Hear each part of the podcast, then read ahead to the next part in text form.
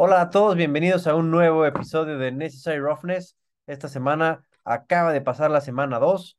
Estamos viendo cosas complicadas, cosas raras, cosas que nadie se esperaba, pero hoy con nosotros está aquí Guillermo Ponce. Hola Guillermo, ¿cómo estás? ¿Qué pasó, Rafa? Pues muy bien, ya extrañándolos, pero ya de regreso. Buenísimo. También por acá nos acompaña Dev Cuevas. ¿Cómo estás, mi Dev? ¿Qué onda? ¿Qué onda? Todo chingón. ¿Ustedes qué tal? Una disculpa por no haber grabado la semana pasada a nadie, pero pues ahora sí que tenemos múltiples ocupaciones. Aquí estamos de regreso, Nuestro director general, coordinador y, patrón. Ese es el mayor problema ahorita, que no tenemos productor, güey, entonces. Se nos fue mayor y estamos como que no sabemos ni qué pedo. Pero los que no saben qué pedo tampoco son algunos de los equipos y esta, esta semana vamos a hablar pues de varias cosas, entrenadores, algunas sorpresas, picks de la siguiente semana, pero ¿por qué no empezamos por ahí con un tema, eh, Deb? ¿Qué nos, ¿Qué nos quieres platicar sobre los Bengals y la famosa maldición? Pareciera ser que lo que platicábamos al principio, en donde Morris y yo platicábamos con el Paz Mayor en uno de los episodios, que era eh, qué equipos creíamos que iban a dar un mal desempeño, aun cuando el mal desempeño no significara que no iban a ganar, sino que significaba que no iban a volver a hacer lo mismo que el año pasado, es decir, por parte de los Bengals el Super Bowl, nosotros creíamos que los Bengals eran uno de esos equipos que no iba a retomar el nivel o no iba a mantener el nivel. ¿Qué opinas de lo que has visto hasta ahorita? Este, pues preocupante lo de lo de Cincinnati. Este, he hecho como una evaluación y, y el resumen de esta es que ese equipo funciona o funcionaba gracias al talento que hay y hay una mala, mal cocheo. Eh, la verdad es que antes de que comenzara la temporada yo decía que no había forma que, que los Bengals sufrieran la maldición de, del que pierde el Super Bowl, que nunca regresa a playoffs. Y pues ahorita están totalmente contra las probabilidades, ya que van 0-2 y solo el 10% de, de los equipos en la historia de la NFL que han comenzado 0-2 han logrado llegar a, playoffs. Aún así, eh, no me bajo de ese barco. Creo que, creo que lo van a lograr con todas las probabilidades en contra. Entonces, este, eh, esperemos que ajusten. Ya yo burro se le va a decir que no hay nada que preocuparse, que todo está bien adentro, güey. Entonces, pues lejos de, empeorar el equipo, lo mejoraron, le pusieron una mejor línea. entonces, pues nada más es cuestión de que se ajusten, espero, y con todo el mal, o regular coacheo que tienen, eh, deben, de, deben de seguir adelante. Pues sí, porque además el calendario que les queda, ¿no, Guille? Em, digamos, da para que pueda como dice pueda no ser tan preocupante. ¿Tú, tú, tú, qué, ¿Tú qué opinas al respecto? Primero van contra los Steelers la próxima semana y luego de ahí, pues tampoco es que tengan el calendario más difícil de la liga. Eh, mira, yo creo que lo que les pasó, por ejemplo, en la semana 1 eh, fue una falta de concentración. O sea, el partido fue muy, muy bueno, nada más que creo que ambos equipos sentían que ya lo habían ganado, ¿no? Y creo que le dieron toda la, ahora sí que toda la confianza a sus pateadores para definirlo. Entonces, eh, esa semana uno con los Steelers fue una locura. Eh, la verdad, fue un gran, gran partido. Yo ahí no vi mal a los Bengals, pero creo que uno de los problemas que tenían la temporada pasada, que era que no protegían bien a Burrows y le dan muy poco tiempo, eh, sigue siendo persistente, ¿no? Y creo que en el último partido con Dallas se notó.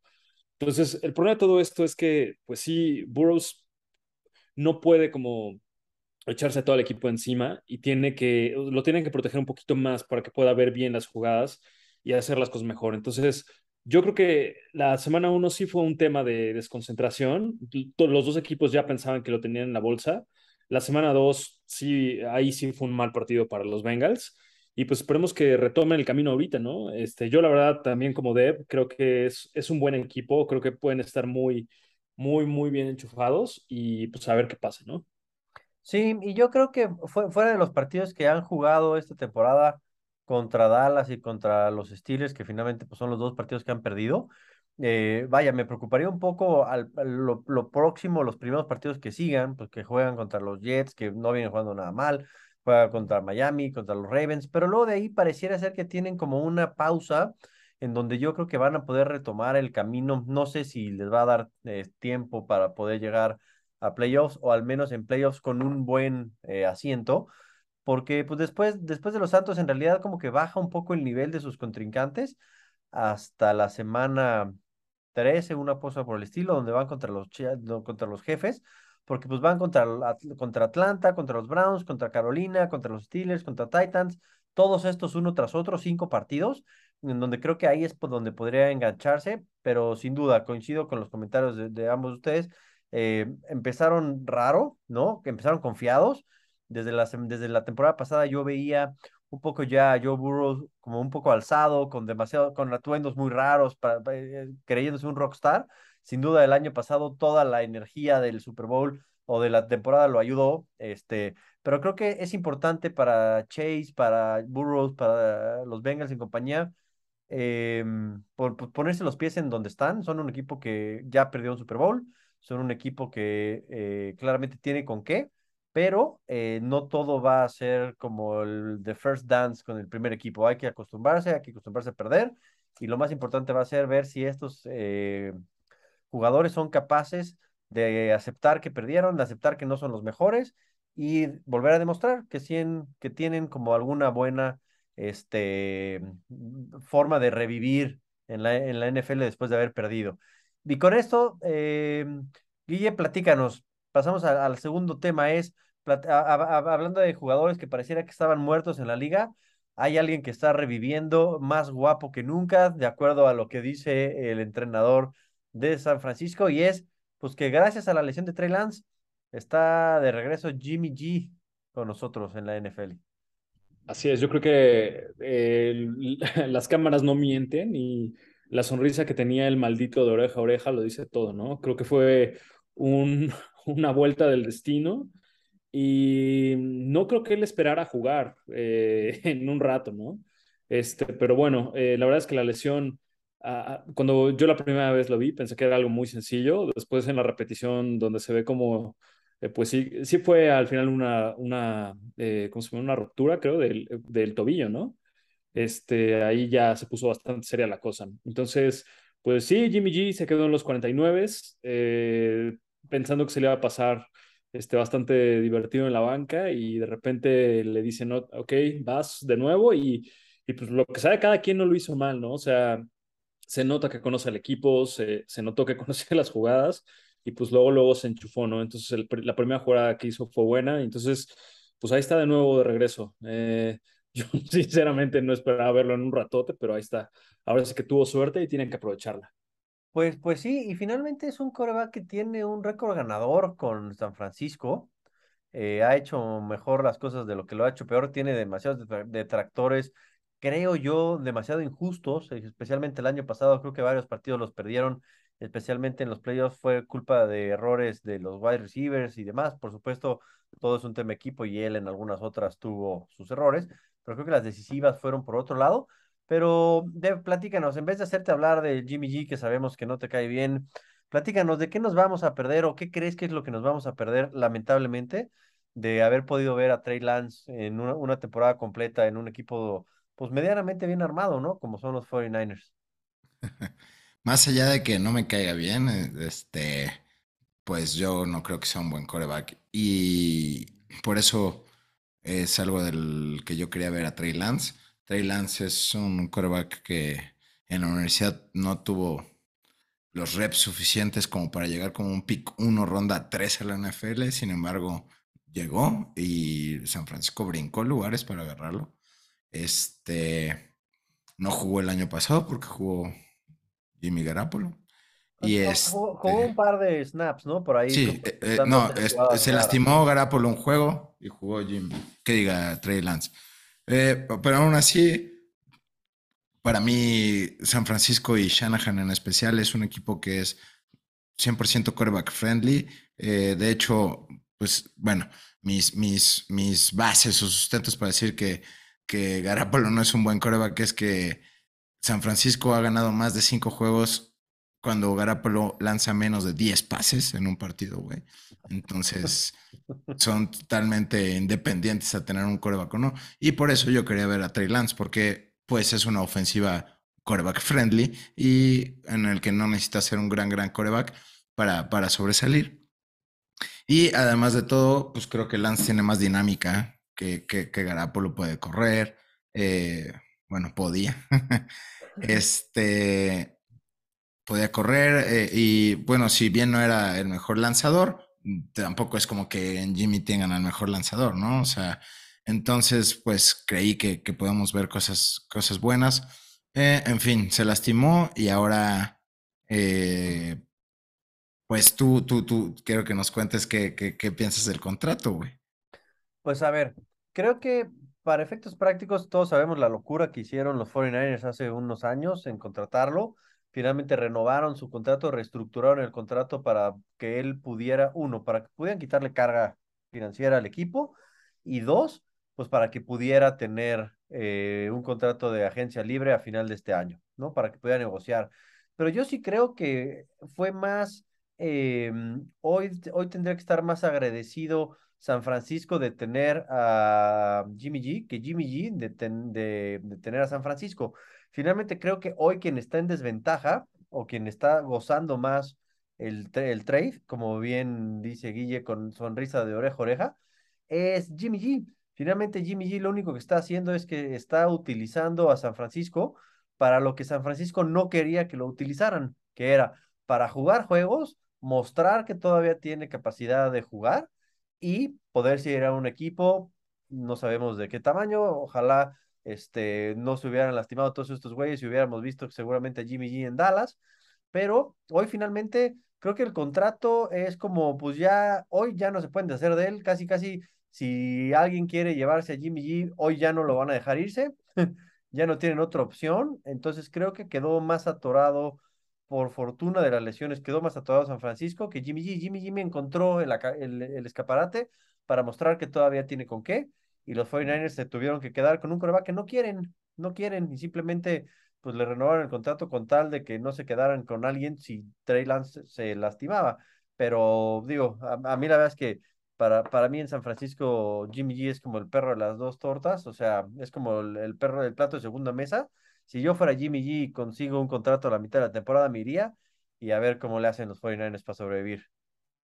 Sí, no, fíjate que ahí una de las cosas que también creo y que le va a funcionar muy, muy bien para posicionarse es que, o sea, la temporada pasada Divo Samuels dio este, pues destellos de grandeza, pero yo lo estoy viendo jugar esta temporada y dices, puta, el güey tiene todo. O sea, está, está con todo y yo creo que si lo sabe aprovechar bien, pues obviamente va a hacer brillar a Jimmy G, ¿no? Entonces, hay varios equipos que creo que van a estar en este proceso de buscar un, un coreback que, que además de que sea un buen jugador, pues la verdad hay que decirlo, ¿no? Un coreback tiene que tener como este, eh, pues empuje o, tiene que jalar a la gente a los estadios. Eh, yo creo que esa fue también, por ejemplo, una de las apuestas que hicieron los Broncos con Russell Wilson, ¿no? Donde además de que fuera un buen jugador, querían a alguien que por su personalidad y por todo esto apuestas por él para que jale a la gente a los estadios. Entonces, pues, o sea, eso es, es algo que sí tiene Jimmy G, ¿no?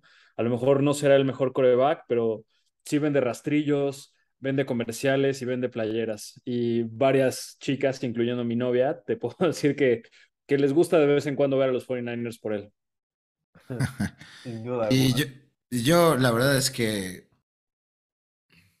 difiero de, de, que estén atorados los, los 49ers. Creo que hicieron algo espectacular, que fue quedarse con el mejor backup coreback que había en toda la liga. No creo que sea tampoco un backup Garapolo. Creo que sí es titular. Eh, pero bueno, acabó siendo el backup de, San Francisco. Lo firmas por un año por 7 millones de dólares. Y más bonos, etcétera, por partido jugado, que no iba a jugar, le iban a pagar solamente 7 millones de dólares. Ahora, acabando jugando, le van a pagar 12 millones de dólares. Por 12 millones de dólares tienes un coreback 1 el otro tiene contrato de novato, así es que no te vas a desfalcar con él por su lesión. La verdad es que yo veo una situación ganar-ganar Garapolo va a jugar, no va a estar sentado en la banca. Y pues como dices, no, no se puede ir esta temporada porque tiene un contrato, nadie lo va a agarrar. Pero el próximo año, a ver si alguien lo quiere agarrar, ya va a ser agente libre. Y este. Y pues a ver si, si, si alguien se, se, rifa con él, porque evidentemente esta temporada nadie lo quiso. Entonces, creo que. Yo creo que sí titularía cualquier día a Jimmy G, este, por, más bien, si a Baker Mayfield por Jimmy G, ¿no, Deb? Ah, no, claro, güey. Baker Mayfield es el peor coreback que existe en la historia del fútbol americano, güey. Yo no sé cómo ese güey tiene equipo. Eh, pero la verdad es que con el contrato anterior, 25 millones de dólares era demasiado caro. Entonces, así nadie lo iba a agarrar. Me, encanta que aceptemos que mm, Sir Trevor Lawrence no es el peor quarterback de la liga. Eso es algo que me encanta. Claramente Baker Mayfield ya tiene ese lugar asegurado probablemente por el resto de la temporada. Y un poco pasando al siguiente tema, eh, un tema que ya medio habíamos platicado al principio, es como Texans 20-20 contra los Colts. Ninguno de los dos quiere ganar. Pero la semana pasada los Colts pierden contra los Jaguares, que de milagro han ganado partidos en los, desde que llegó Trevor Lawrence a, a la NFL.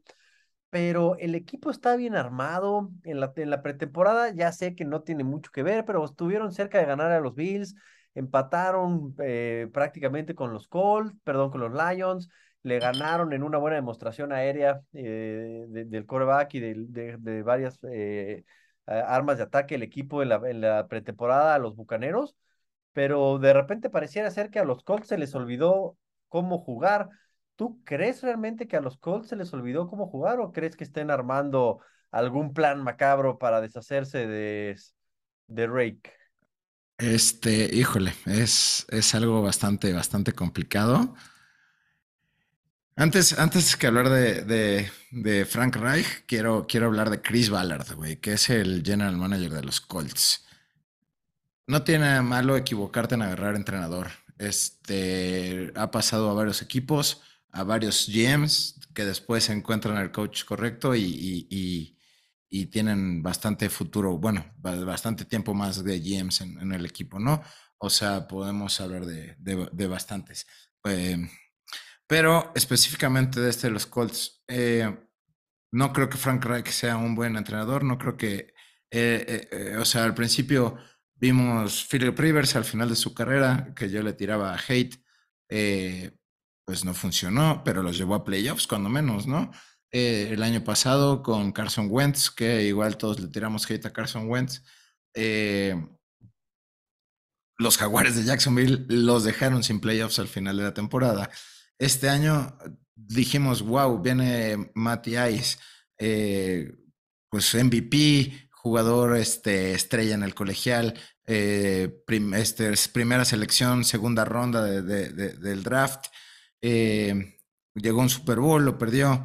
Entonces, pues dijimos, wow, va a llegar a un gran equipo que tiene a Paris Campbell, tiene al novato Alec Pierce, este, está JT, está Michael Pittman tiene una línea ofensiva extraordinaria, tiene una gran defensiva. Y de repente los vemos jugar y acaban humillados en ceros, ceros contra los jaguares de Jacksonville. Eh, eh, de verdad me parece algo ya, ya, o sea, no tienen por qué seguir esperando y tener ahí a, Frank Reich. Y, repito, no, no tiene por qué irse, se, puede esperar, pero encontrando un, un head coach que, que en realidad merezca la pena. Y, bueno, e, eso, eso me hace querer hablar de, los demás entrenadores que, que, están como batallando o, en, la, en, la, cuerda floja, ¿no? Pero ustedes díganme también qué, qué, opinan de tanto de Reich como quienes creen que, que ya se nos, o, se merecen ir o, o, que están batallando, nuevos que estén batallando. Yo, yo sinceramente creo que los Colts, más que haber sido una mal, un mal partido de los Colts, fue la demostración de que Sir Trevor Lawrence lleva 14 o 16 partidos engañando a la NFL y ahora sí, están demostrando que son unos pinches cracks y que nadie les va a volver a meter un punto, ni siquiera, ni siquiera los Colts. Pero no, hablando en serio, yo creo que eh, creo que con la, experiencia em, por ahí que traen este Chris Ballard, que viene de, Kansas, de ser el director de personal, de jugadores. Creo que pudo haber tomado una mejor decisión, sin duda. Eh, coincido contigo, Deb, no es lo peor, eh, no es el peor pecado escoger un quarterback, eh, perdón, un entrenador malo, pero creo que sí hay que darse cuenta rápido si es el entrenador el que no está funcionando o si son los jugadores los que están haciendo como un estilo de boicot para que el jugador, para que no juegue. A mí, por más malo que sea eh, el entrenador, por más malas decisiones que tome el general manager, no puedes quedarte en ceros como un equipo como Jacksonville. O sea, no hay forma, aunque estés mal entrenado, tienen excelente ofensiva, excelente defensiva, muy buenos profundos, muy buenos corredores no hay forma de que te quedes en ceros en un partido como esos. Si vieron el partido, tampoco Jacksonville jugó bien. Lo que pasó es que Colts jugó bastante mal. Eso para mí ni siquiera se vio que fuera un equipo mal entrenado. Era un equipo que para mi gusto simplemente no quería ganar. Y eso lo hemos visto muchas ocasiones. Ni siquiera cuando los equipos se quieren hacer tanking porque medio le hacen al cuento y meten un par de goles de campo, lo que sea. A mí me, a mí me parece y me recuerda de aquellas eh, ocasiones en donde los jugadores están completamente en desacuerdo con el entrenador y van a hacer todo lo posible porque lo corran. Claro, creo que poco profesional de ambos, este, y tampoco creo que haya suficiente tiempo como para que los jugadores ahora quieran echarse al entrenador cuando pues no lleva mucho tiempo por aquí. Entonces, yo sí creo que es un tema en el que los jugadores están buscando, por alguna razón que hoy no sabemos, deshacerse de él como entrenador. Lo que no saben es que si siguen haciendo esas cosas, entre ellos se van a llevar a varios jugadores, pues porque el performance finalmente hoy tampoco está de ellos en la cancha. ¿Tú qué opinas, Guille? No, pues la verdad es que está terrible porque si fuera un equipo mediocre, un equipo que no tiene armas, pero pensando que tiene a joyas eh, como Jonathan Taylor, este, que no puedan meterle un punto a los jaguares de Jacksonville es, como humillante, ¿no? Nada más que una situación que creo que está muy cabrona de los Colts es que su calendario está horrible para ellos. O sea, la siguiente semana van a visitar a los, eh, bueno, eh, se enfrentan a los Chiefs, después a los Titans y después a los Broncos, ¿no? Entonces, no se ve fácil. Y si fuera una estrategia de, bueno, vamos a tumbar rápido al entrenador y todo, o sea, la bronca es que no tienes partidos donde lo más seguro es que pierdan contra, contra los jefes, pero es como algo que está más o menos como en el guion, ¿no? Entonces, así que digas, bueno, pues qué tanto puedo echar la culpa ahí al entrenador, no creo que hay esa justificación, ¿no? Contra los Titans, pues va a estar, va a estar interesante porque en teoría la línea defensiva debería de parar eh, a, Henry, ¿no? No deberían de permitir tanto que, corra tanto. Pues quizá ahí se puede empezar a ver si están bien entrenados en una defensa. Pero lo que voy de esto es como tendrían que pasar tres, cuatro partidos para que haya herramientas donde justifiques que el entrenador no está sirviendo. Entonces, no creo que puedas decidirlo en la semana dos. Entonces, si es un tema de no lo queremos y estamos haciendo un, un boicot, pues sería mejor hablarlo abiertamente a tener que esperarte a que solito se dé cuenta el dueño, ¿no? Pero llevan con esta tres temporadas, güey. Tres temporadas. Sí. Sí, que, eso nos da paso también a un par más este, de entrenadores que probablemente puedan estar como en lo que normalmente le llaman el hot seat, ¿no? Que significa pues que o hacen algo o probablemente los van a cortar. Eh, no sé qué tan justificado, pero de, fuentes de, ESPN es como eh, Kingsbury de Arizona, finalmente está como rankeado como uno de los top 5 que pueden salir. Por supuesto, McCarthy de Dallas, que no es, es sorpresa. Y obviamente Matt Rule del, de Carolina. Creo que Matt Rule definitivamente no acaba eh, este año con Carolina. McCarthy es, son tan necios.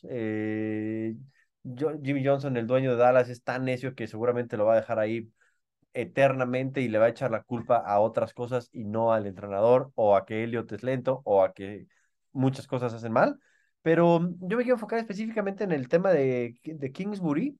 Creo que el equipo de Arizona sí está diseñado para ser un equipo campeón. Tiene una extraordinaria ofensiva, extraordinaria ofensiva. Tienen jugadores de altísimo nivel. Este, mm, han jugado bien muchas veces, pero de repente tienen esas caídas que nadie entiende por qué o qué pasó, que de repente se deshace el equipo de un cuarto a otro o de un, equipo, ah, perdón, de, de una semana a otra. Este, finalmente tienen demasiadas, demasiadas armas. Creo que con el enano mágico que a todos nos gusta molestar, este, especialmente a mí, tienen resuelto muchos problemas. Eh, hoy todos esos problemas, pues pareciera ser que no le encuentran salida.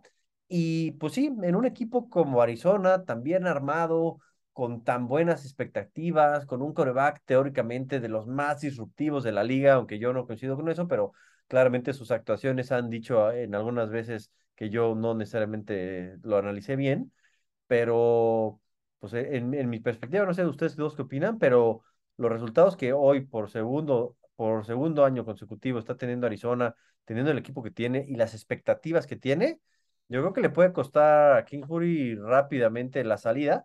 ¿Por qué? Porque estaría perdiendo mucho momentum de equipo, mucha juventud, mucha, eh, pues sí, como muchos primeros años de muchos jugadores que hoy, hoy están siendo desperdiciados por lo que a mí me parecen malas decisiones desde la banca.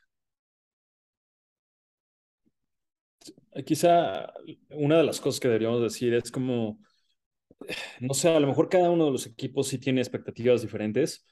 Todos deberían de, de tener la expectativa de ganar el Super Bowl, pero pues creo que ahí está, ahora sí que eh, un poco la diferencia, ¿no? Lástima que no esté aquí Diego para que nos hable del head coach de los Steelers, pero si hablamos de temporadas que no tienen impacto o ya llevas mucha, mucho tiempo en sequía, pues bueno, creo que ese es un ejemplo, ¿no?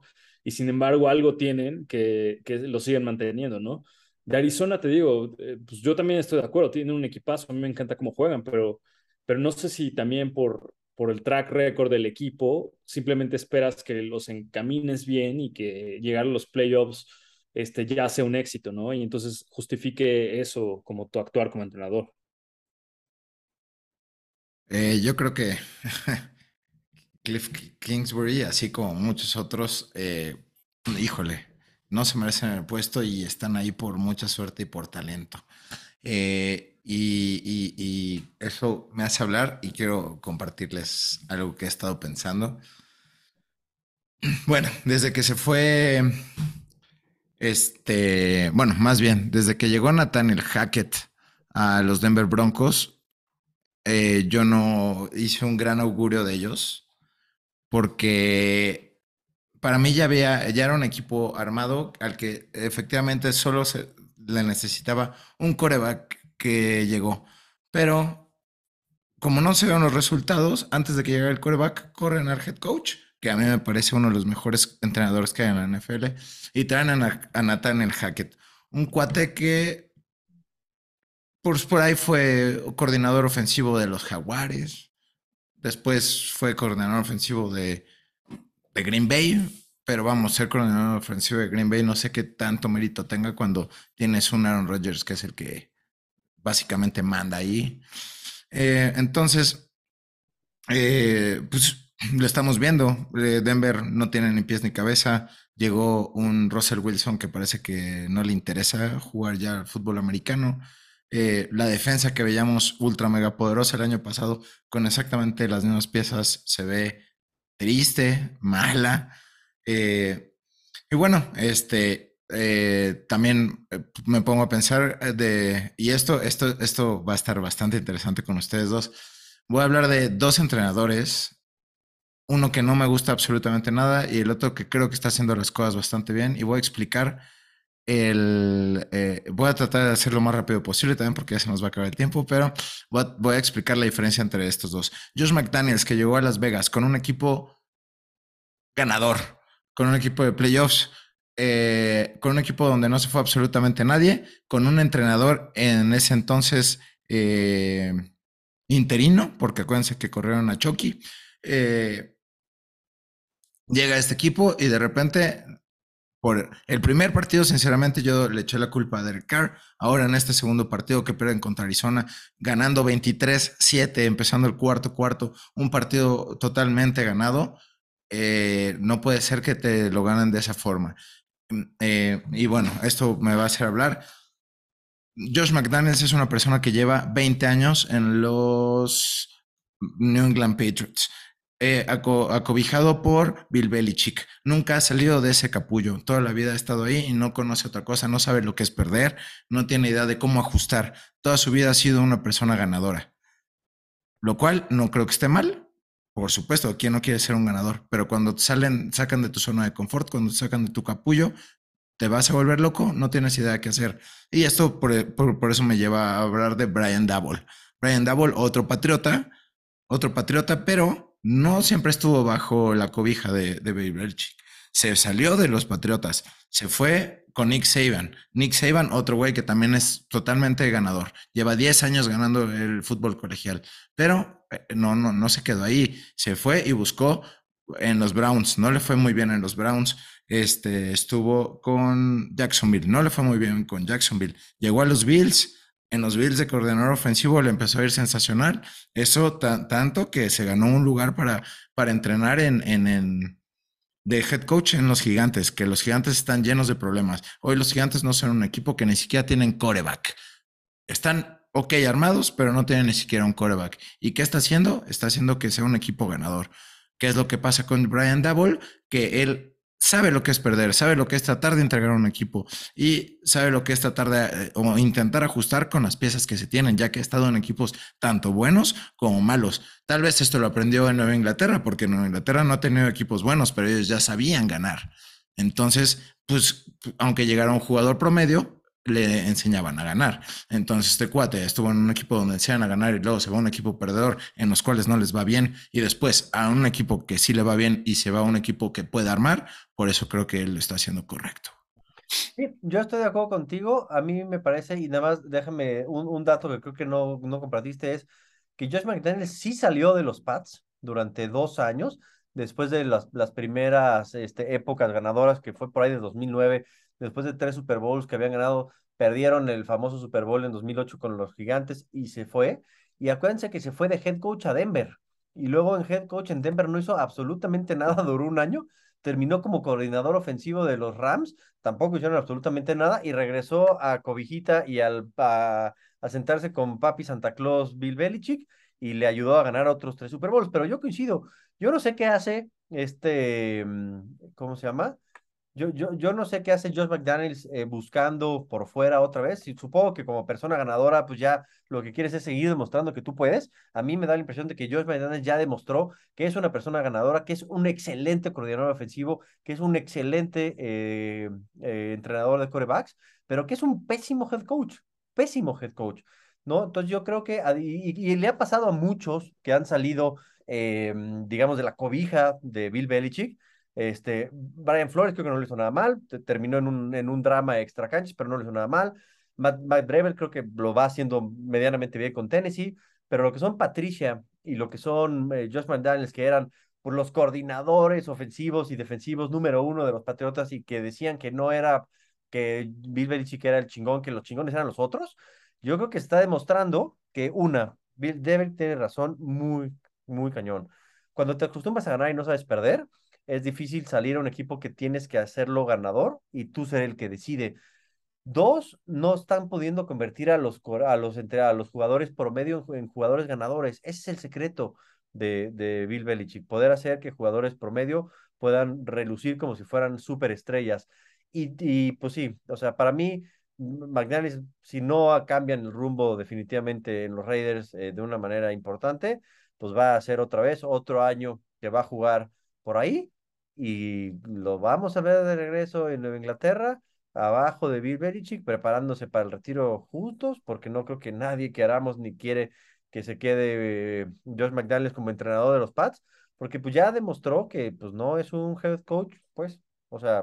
también una de las cosas que es muy importante decir es que la cultura de los equipos es muy diferente, ¿no? Y de pasar de un equipo que es totalmente disciplinado y que se distingue por ponerte sanciones y, varias cosas si no cumples al pie de la letra las reglas, a irte un equipo en la ciudad de la tentación, donde cualquiera se te puede salir de control, ¿no? Entonces yo creo que eso también ha de afectar y pues sí, sí estoy de acuerdo. Obviamente eh, eh, cambiar retos, eh, lugares y todo esto, pues te hace más experimentado para manejar equipos, ¿no?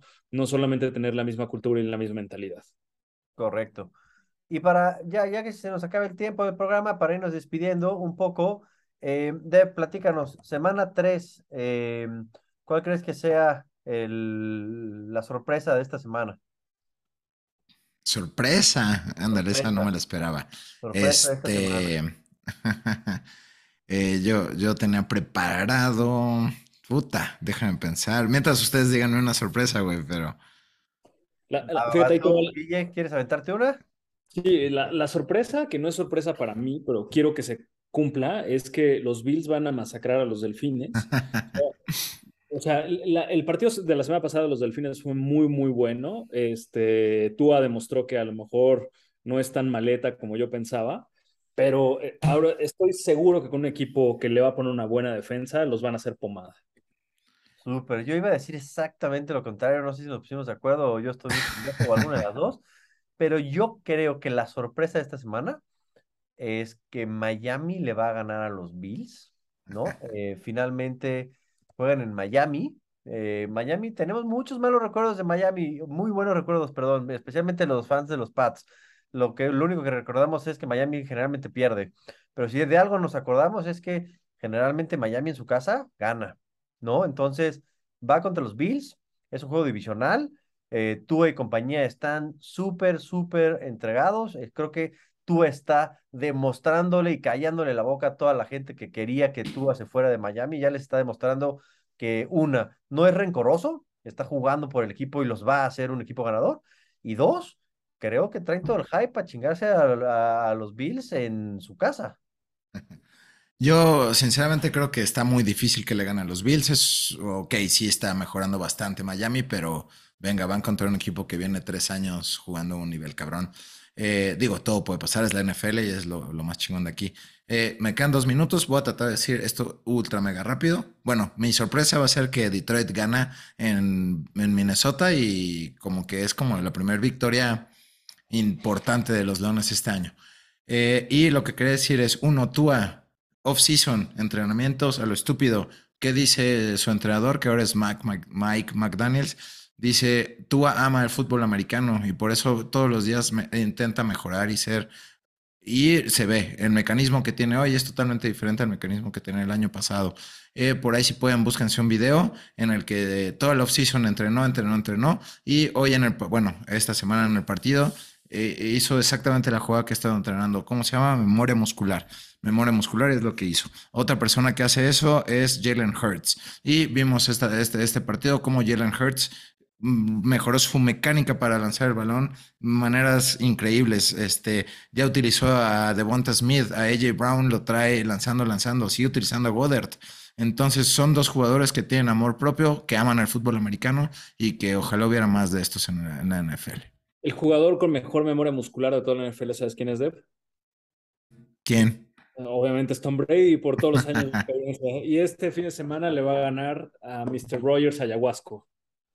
Pues sí, probablemente este sea uno de los últimos, últimos, últimos grandes enfrentamientos eh, de quarterbacks legendarios que vamos a tener porque ya se nos acabaron. Ya vejetes. Tom, Brady y Rogers en sus últimos partidos de cada uno de ellos, última eh, grandes, grandes eh, enfrentamientos. Y pues bueno, síganos por ahí en redes sociales, en bajo oficial en Instagram. Estamos posteando más otra vez, estamos poniendo de regreso esta cosa. Así que, por favor, usen nuestros picks, no nos hagan caso o al menos no nos reclamen y disfruten de esta temporada y pues saludos a todos. Venga, gusto estar de vuelta, saludos. De regreso. Bye.